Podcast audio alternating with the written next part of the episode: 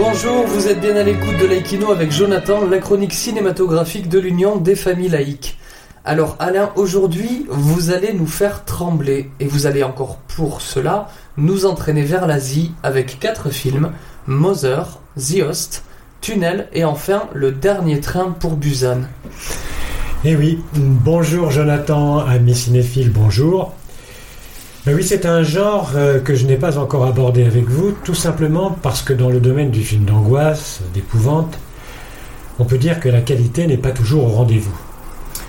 Personnellement, je suis très amateur du genre, mais pour vous qui serez réticents, j'ai fait un choix qui pourrait vous faire changer d'avis. Peut-être. À voir.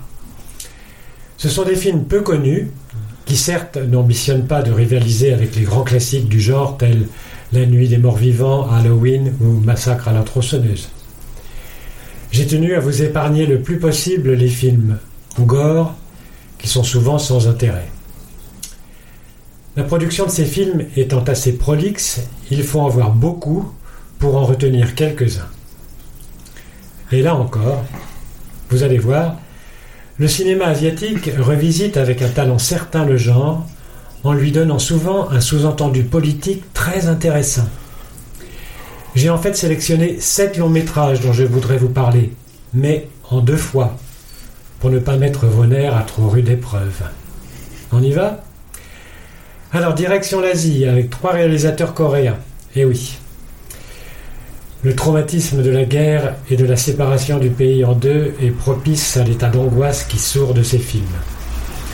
Le premier réalisateur, vous le connaissez, c'est un maître du genre, ce qui lui a valu une palme d'or à Cannes en 2019 pour Parasite. J'ai nommé Bong Joon-ho.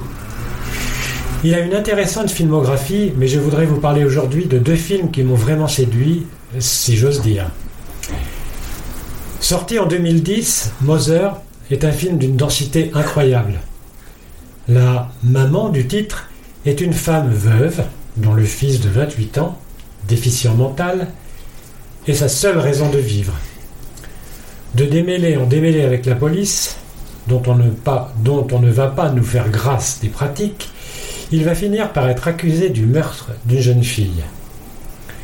Sa mère va être prête à tout pour prouver l'innocence de son fils. Retenez bien votre souffle et laissez-vous embarquer avec cette Mother qui décape. En 2006, Bon Joon-ho revisite la terreur qu'engendre un monstre. N'oublions pas que la Corée fut le théâtre d'une guerre longue et meurtrière avec les États-Unis d'Amérique. Titre du film The Host. Au début du XXIe siècle, l'armée américaine a déposé des produits toxiques dans la rivière Han.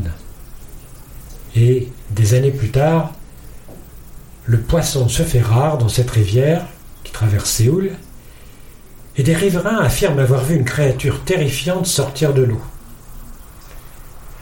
Alors là, accrochez-vous, vous allez être embarqué pour deux heures dans une frénésie parfaitement mise en scène par ce maître du cinéma coréen. Kim Seong-hoon, autre coréen, réalise en 2016 Tunnel, qui relate la survie d'un automobiliste emmuré dans un gigantesque tunnel. Au travers de ce récit classique de l'angoisse de l'enfermement, le film est particulièrement intéressant sur le plan politique. Ils sont dépeints l'influence énorme que prend cette tragédie filmée en direct par les médias ayant un impact démesuré sur le plan humain et technologique. On y retrouve l'essence même de la culture coréenne, teintée de soumission et de respect exacerbé. Et c'est pour ça et par ça que ce film prend très vite l'autre dimension qu'un simple film d'angoisse. Enfin, et là ça décoiffe vraiment, Sang Ho Yeon, toujours coréen, nous offre en 2016 le dernier train pour Busan, sorte d'avatar de film de mort-vivant. Avec un très petit budget, le réalisateur nous prend à la gorge et ne nous lâche plus pour cette sorte de huis clos dans un train à grande vitesse se rendant de Séoul à Busan. À bord, un père et sa fille, des passagers anodins et une fillette malade. Vous devinez la suite, mais vous ne pouvez l'imaginer. En arrière-plan, là encore, un certain humour et surtout une métaphore de l'individualisme d'un monde lancé à la course folle du profit. De plus, vous verrez, la fin est vraiment aux petits oignons. Voilà pour cette première série de films d'angoisse. À très bientôt pour la suite. Merci Bon beaucoup, merci beaucoup Alain. En attendant de nous retrouver, n'oubliez pas notre émission de balado diffusion sur laïcitad.ifal.org ainsi que notre site ufal.org. N'oubliez pas que nos activités ne sont possibles que grâce à vos dons et à vos adhésions. C'était Jonathan sur l'Equino. À très bientôt.